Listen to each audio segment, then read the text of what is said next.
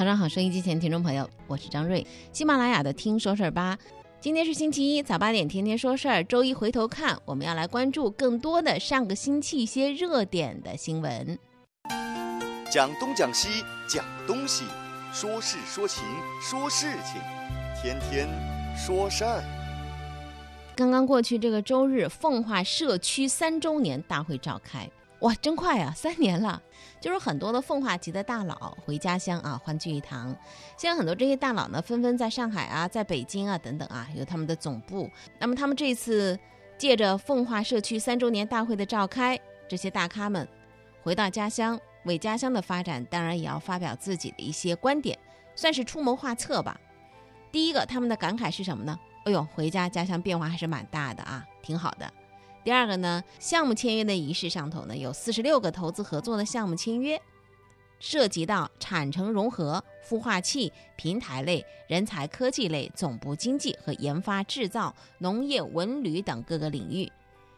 奉化这个地方呢，确实不错啊，有山有水有故事，也很宜居，所以旅游呢也一直是奉化的重点。那么，如何把奉化的这个旅游产业能够推向一个休闲产业呢？在网易的 CEO 丁磊眼里。奉化的美啊，是要坐下来住下来才能体会的。说它这个地方更适合休闲，不是来了就走，走了很难再来。休闲是什么？来了住下来，走了还想来。呃，借着长三角一体化的机会，把奉化打造成整个浙江乃至长三角的后花园。丁磊呢，到了奉化之后啊，还去了哪儿呢？去了他的母校啊，奉化中学。分享了自己中学的学习经历，先来听他怎么说过往吧。考到奉化一中以后呢，我其实成绩并不好，我是全班倒数第六名。那时候我们班上应该是五十四还是五十二个同学，我印象最深刻的是我的班主任把我们最后倒数第六个同学拉到这个教室门外，臭骂一顿。他说：“你拖我们。”班的后腿，啊，这个印象极为深刻。那很幸运的是，我从班上的倒数第六名，我记得是四十八名，经过每一个学期不停的、不停的努力呢，呃，我在最后一次考大学的时候，考上了，考到了整个高中读书的最理想的一次成绩，就是全班第十名。然后呢，我又比。重点分数线多一分的机会啊！我录了那个时候我们叫一本，就多一分的机会，去读了我最喜欢的大学，就是成都电子科技大学这个微波通信工程系。哎，我终于这个舒了一口气，可以说啊，舒了一口气，终于把这十一年痛苦的这个读书的过程给给给迈过去了。丁毅啊，在奉化中学跟那些正在校的高中生说：“读书好痛苦啊！我一直是一个学渣，只是高考的时候最后一次那个，这是我高中时候的最好的成绩。呃，这个最好成绩呢，就让我一下子呢考进了成都电子科技大学。我在想，你说这话是认真的吗？电子科大也叫学渣？那可是九八五加二幺幺的 IT 界的清华。各位还是得好好努力，别信。”我们经常会听到有些人跟我们说：“我没读过书啊。”马云他说：“哎，我考了多少次都没没考进数学，考多少多少分啊？”确实都是事实，都是事实。呃，比尔盖茨、呃，扎克伯格，他们不都也是没有大学的本科学历？如果你拿他们来跟你来对照自己，哎，我现在成绩不好没问题啊，我以后，呃，我会怎么样怎么样怎么样？祝贺你，你有一个宏远的目标，但是这其中所付出的努力。你有没有跟他们一样去做到呢？如果没有，免谈。好好读书，认真读书，好好学习，天天向上，这是普通人的本分和对自己的负责。周一回头看，刚才说完本地的，我们再放远一点看。比如说，首先一个，央行在例行货币政策执行报告当中强调，下阶段要发挥货币信贷政策促进经济结构调整的作用，更好的服务实体经济。为什么说这个呢？这次央行特别重申了一个楼市调控的声音，或许给个别的地方楼市政策出现松绑迹象泼了一盆冷水。不过也强调了另外一个原则，就是因城施策，也就是说，在严调控的红线之下，还会保持一定的松紧度。十一月份的猪肉价格怎么样了呢？商务部的监测说，现在往下在回落了啊，下降了百分之一点九。这段时间经常去菜场的人应该都知道，最近猪肉价格确实有所回落，主要原因是在政策的积极引导之下，生猪的供应量在增加。不过呢，目前的价格回落，它的持续时间能有多长？是不是可以打破周期波动还不确定。国家统计局呢，在上个星期发布了十月份七十个大中城市房价变化情况的统计数据，新房房价上涨和下跌的城市的数量来看，上涨的城市大概有五十个，比九月份五十三个呈现出减少的态势，上涨的城市的数量已经是连续五个月减少。二手房的价格表现更为明显了。七十个大中城市当中，房价上涨的城市数量是三十一个，比九月份的四十个呈现减少的态势。而从下降的城市的数量来看，现在是三十五个，也就是说，时隔五十五个月之后，再次出现了半数城市的二手房的价格下跌。从数据上来看，十月份已经是今年国内楼市整体上比较冷的一个月。但随着越来越多城市的新房和二手房价步入环比下跌的局面，楼市何去何从，出现了不同的声音。中国裁判文书网的一份向某受贿一审刑事判决书当中透露，被告人向某在上海新能源汽车数据中心担任高管职位期间，利用负责审核新能源车企新车型的数据接入符合性等工作的职务便利，为他人谋取利益。判决书显示，行贿方包括吉利、北汽新能源、比亚迪。奇瑞新能源、众泰新能源、广汽新能源、上汽集团乘用车分公司等在内的十五家新能源车企的工作人员。这个案件复杂吗？一点不复杂。也就是说，为了让自己家的新能源汽车优先获得审批，并且拿到补贴，用行贿的方式走后门，难以避免。更何况，这只是一家非政府的。第三方机构，但是尴尬的是什么呢？国内新能源汽车行业能排上号的车企，全都出现在了行贿方的这一栏上。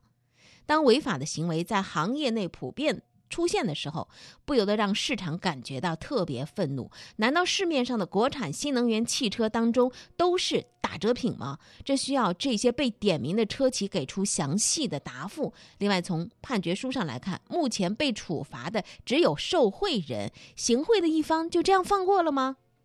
上个星期有关于国足比赛，那简直是朋友圈里头啊，各种的不同角度的表达自己的内心情绪。世预赛国足客场一比二不敌叙利亚，国足输球之后，里皮在发布会上宣布辞职，就引发了热议。他说什么呢？他说：“我不想点评这场比赛。一个球队到了场上，应该全力以赴执行教练的部署。”他说这话的时候很激动。他如果球员在场上害怕、没有斗志、不能连续传球、不能踢出练的内容，那就是我主教练的责任。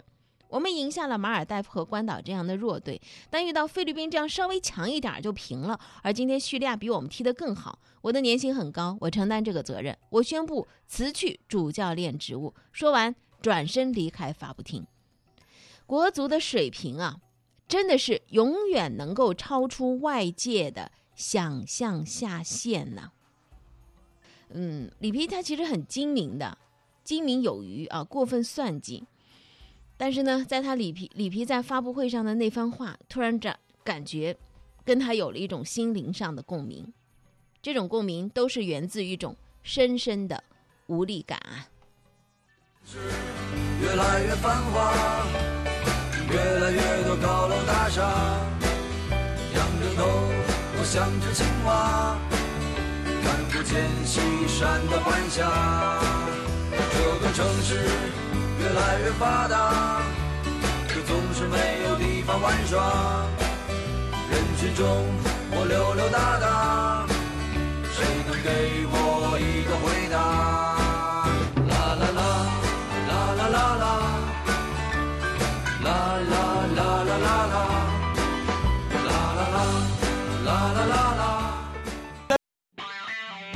的故事我在听，好故事带来好传播，天天说事儿。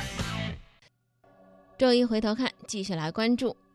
麦肯锡上个星期发了一个报告，说的是美国的事儿。我们倒是可以看看它有没有世界性的趋势。他发布这个报告说呢，未来十年，美国一千四百七十万年龄在十八到三十岁之间的年轻工人会因为自动化而失业，比例会高达百分之四十。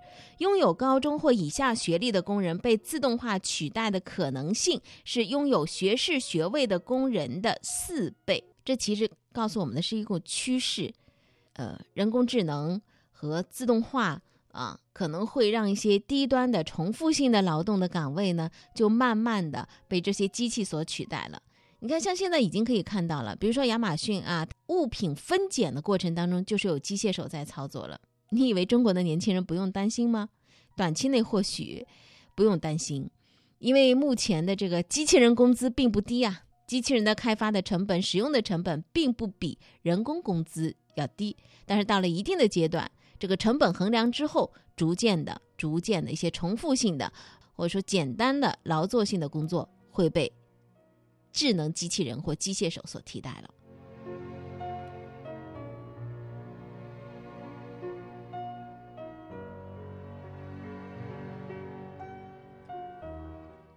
在医学期刊《柳叶刀》同样发布了一个报告，值值得我们来关注。它这个报告主题是关于二零一九年健康和气候变化的报告，其中特别提到了就是这个气候的变化会损害全球儿童的健康，而且呢，报告当中用了一个“以”，气候变化已损害全球儿童健康。当下的儿童会面对一个比工业化前平均温度高四度的世界。而气候的变化对人类健康的影响会覆盖婴儿期、青春期、成年期和老年期。当前应该对气候变化的力度将决定未来的公众的健康水平。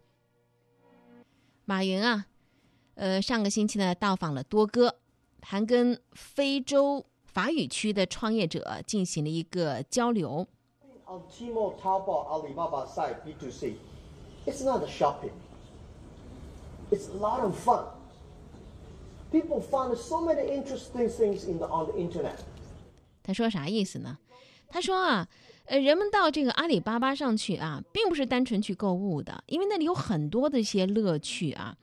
嗯，很多人是为了有趣而上淘宝网的，所以你要把你的这个店呢变得有趣啊。同时，他有一个数据，他说大约有一千七百万人每天晚上都会浏览天猫、淘宝，但是呢，他们不买东西，他们就在那逛 荡着。这是因为很有趣，说这个地方很有趣，所以你的网站不能够仅仅用来购物，啊，要体验趣味、交流、分享更加的重要。那听这个语音啊，还有他这个表达啊，特别具有一种鼓动性。他给非洲的创业者在进行一种指点。嗯，他说很多人不是为了买东西去上淘宝、淘宝、天猫的，而是图个有趣啊。还有一个数字，我不知道这个数字准确性到底怎样。说一千七百万人每天晚上都去逛淘宝，啥都不买，就是对这个网站来讲，这些东西是更加的重要。为什么会有那么多人会去不买东西逛天猫、淘宝呢？我想说句话，可能您会觉得看穿不要拆穿啊。那不就是因为穷加无聊吗？上人来人往，形形色色模样，分不清楚谁是好人，谁是大灰狼。林子很大，鸟儿很多，不要迷失方向。人在江湖，我行我素，该装就得装。每个人都是生活的导演，偶尔也会客串几天。被生活潜规则的演员，我的角色永远最闪亮，我的服装最漂亮，我的票房总是满满当当，我该装就得装。您现在正在收听的是《天天说事儿》。张瑞主持。周一回头看，继续回头看上个星期的一些事情。瑞幸啊，咖啡，很多人呢都说，哎呀，他怎么挣钱啊？你看他烧那么多钱啊。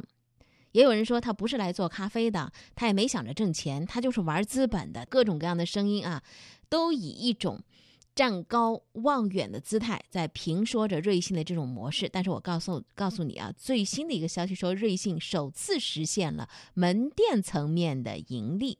呃，上个星期三。晚上的时候，瑞幸咖啡发布的三季报，本季度营收十五点四二亿元，高于市场预期，环比增七成，净亏损五点三二亿元，亏损额环比收窄两成。它的门店层面的盈利，营业的利润是一点八六亿元，营业利润率是百分之十二点五。那么瑞幸呢，把这个门店层面的利润定义为是产品收入减去原材料成本、租金和人工等店铺的运营成本、设备折旧费用。财报计算，限制的饮品的单杯实际售价十一块零一分。瑞幸非咖啡类产品的销量正在越来越高，从二零一八年的占比百分之三十一增到现在的百分之四十五。推出更多的品类，提高用户的复购率，提高了门店的盈利力。那么未来这个瑞幸的目标呢，是把这个非咖啡产品的销量要提升到百分之五十以上。在财报会上，瑞幸还首度披露了小鹿茶相关的数据。现在小鹿茶的销量约占限制饮品的百分之二十。那么今年五月到九月期间，小鹿茶的销售量增长八点八倍，单杯成本和咖啡基本一致。瑞幸的总门店的数量目前是三千六百八十家。按照它在年底达到四千五百家门店的目标，第四季度还有八百二十家的任务。钱志雅说呢，预计年底能够实现成为中国第一大连锁咖啡品牌的目标。那么目前星巴克在中国的门店数量是超过四千家。当然，瑞幸的财报是这样显示的。呃，用户体验呢也有不同的一些声音，比如说我们也看到了留言的评论。呃，这个叫赵迷的说。未来能够超越星巴克，可能吗？咖啡的口感、店面的设计感、品牌文化等等，跟星巴克比啊，确实有距离的。还有这这位叫做 Frank V 的说，现在还有人在喝瑞幸吗？一年之前看到小区有外卖送进来，现在基本看不到。至于实体店，只在一些比较远一点的商区有，看不见有任何的小姐姐、小鲜肉在时尚的地方拿着瑞幸啊。这位叫杨小小的说，哎呀，产品是真的不好喝啊，咖啡像奶茶，还甜的要命。上个星期有很多的事情值得我们来关注的。深圳的高校版图啊，在高质量的扩张。前段时间，深圳中学招北大、清华的一些毕业生直接去中学做老师。有人还提出个问题，说中学里头的老师是北大、清华毕业的，会给一个中学带来什么样的变化？这个是问题的回答是需要时间去做佐证的。那么我们今天要说的是，清华、北大、牛津、剑桥、耶鲁、伯克利都到深圳了。这次盯住的是高校的版图。最新的消息，耶鲁大学要和深圳音乐学院、清华大学在深圳展开合作，这也是上个星期的这个信息。深圳市的副市长会见耶鲁大学的音乐学院的院长兼管理学院的教授，为耶鲁大学在深圳的合作发出了积极的讯号。深圳的高校版图在高质量的扩张。因为深圳市委市政府有一个关于加快高等教育发展的若干意见，要争取到二零二五年，深圳的高校达到二十所左右，三到五所高校排名进入全国前五十，力争成为南方重要的高等教育中心。今年的十月份的时候啊，在南开大学建校一百周年纪念日的当天，南开跟牛津大学联合研究院正式揭牌。同时，南开跟深圳福田区人民政府还签署了一个南开牛津大学联合研究院共建。今年九月的消息，剑桥和北大打算在深圳联合办学，初步选址是在深圳前海。二零一四年，清华大学和伯克利加州大学在深圳签署合作协议，共同创建清华伯克利深圳学院。据官网介绍，啊，这个学院会汇聚全球一流的师资团队，三分之一来自于清华，三分之一来自于伯克利，另外三分之一会在全球范围之内选聘最优质的师资。我们看到的是什么？看到深圳这个城市啊，它真的是一个大架构的布局。这有钱就是好办事儿，产学研全补齐了。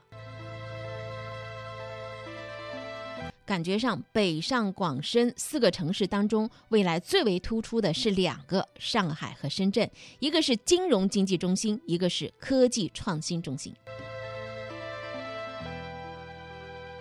所以，粤港澳大湾区和长三角一体化自然是中国未来的两个最突出的区域。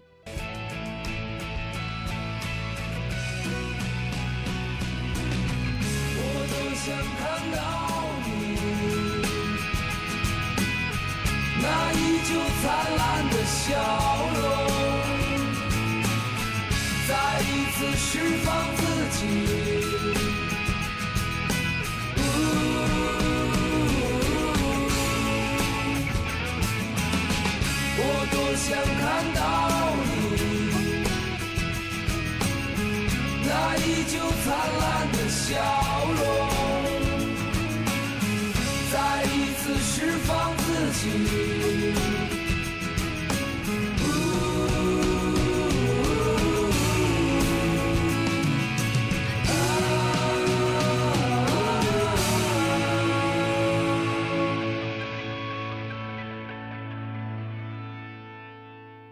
聆听那些细微的声音，汇聚那些柔弱的能量。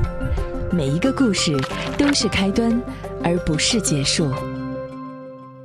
上个星期发生在浙江东阳的紫金庄园，出了一个事儿：一小区二十二楼掉下了一个装修材料，正好砸中了一个小男孩，当场就把这个小男孩给砸晕了。掉下东西是个金属三角阀，而且是二十二楼掉下的，差不多七十米的高度，这威力得有多大呀？经过五个多小时的手术，孩子呢是出了手术室，但是仍然没有脱离生命危险。悲剧发生之后，业主是为孩子在担心，很多人也在医院焦急等待孩子平安的消息。有关于高空坠物，上个星期也有一个热点的新闻让大家拍手叫好，那就是从。高空抛物最高会以故日故意杀人罪论处，这是最高人民法院日前印发的意见，明确了对于故意高空抛物的，根据具体情形和危险方法危害公共安全、故意伤害罪和故意杀人罪来论处，特定情形要从重处罚。近年来，高空抛物坠物的事件是不断的发生，严重危害公共安全，侵害民众的合法权益，影响社会的和谐稳定，维护头顶上的安全。这就是最高人民法院印发的这个日意见啊，呃，提出的十六条的具体的一些措施。对于这样的一个意见。大快人心，坚决支持，也期望这个意见的出台能够对高空抛物可以有效的打击。生活总能让我们百感交集，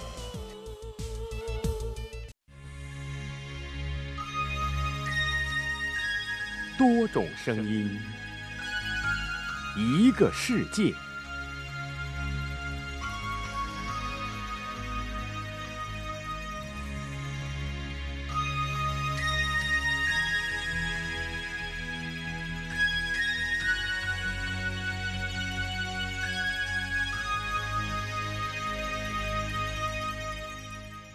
清华大学经济管理学院的院长白崇恩，他在一个年会上头呢表示，他去一家制作垃圾车的公司调研，发现了什么呢？有四个部门在管理这个企业，这就涉及到四套的规章制度。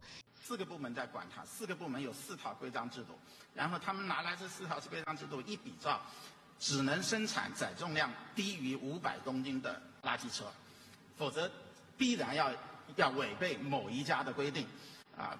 那这种让这些企业怎么做呢？啊，当然以前就是就睁一只眼闭一只眼也就算了，但是现在我们对这个管理各种各样的巡查巡视都更严格了以后，这样的不合理的措施对企业的影响就变得更大了。所以啊，就是思维的习惯以及我们管理流程多部门来管理事儿又互相之间不够协调，我觉得这是我们营商环境中的一些啊。显一个特别重要的一些问题。非常感谢。好，这是清华管理学院的院长白崇恩，他在做企业调研的时候啊，发现了一个问题：政府部门现在面临一个很大的一个呃自我的嗯反思和反省以及修正啊，那就是怎么样变成真正的服务型政府，这样营商环境就会更好了。感谢各位的收听，生活比新闻更精彩。我们要飞到那遥远地方看一看，这世界并非那么凄凉。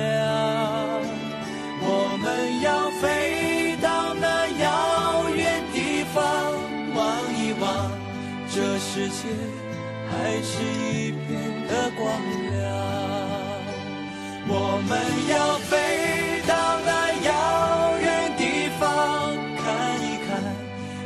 世界并非那么凄凉。我们要飞到那遥远地方望一望，这世界还是一片的光亮。我们要。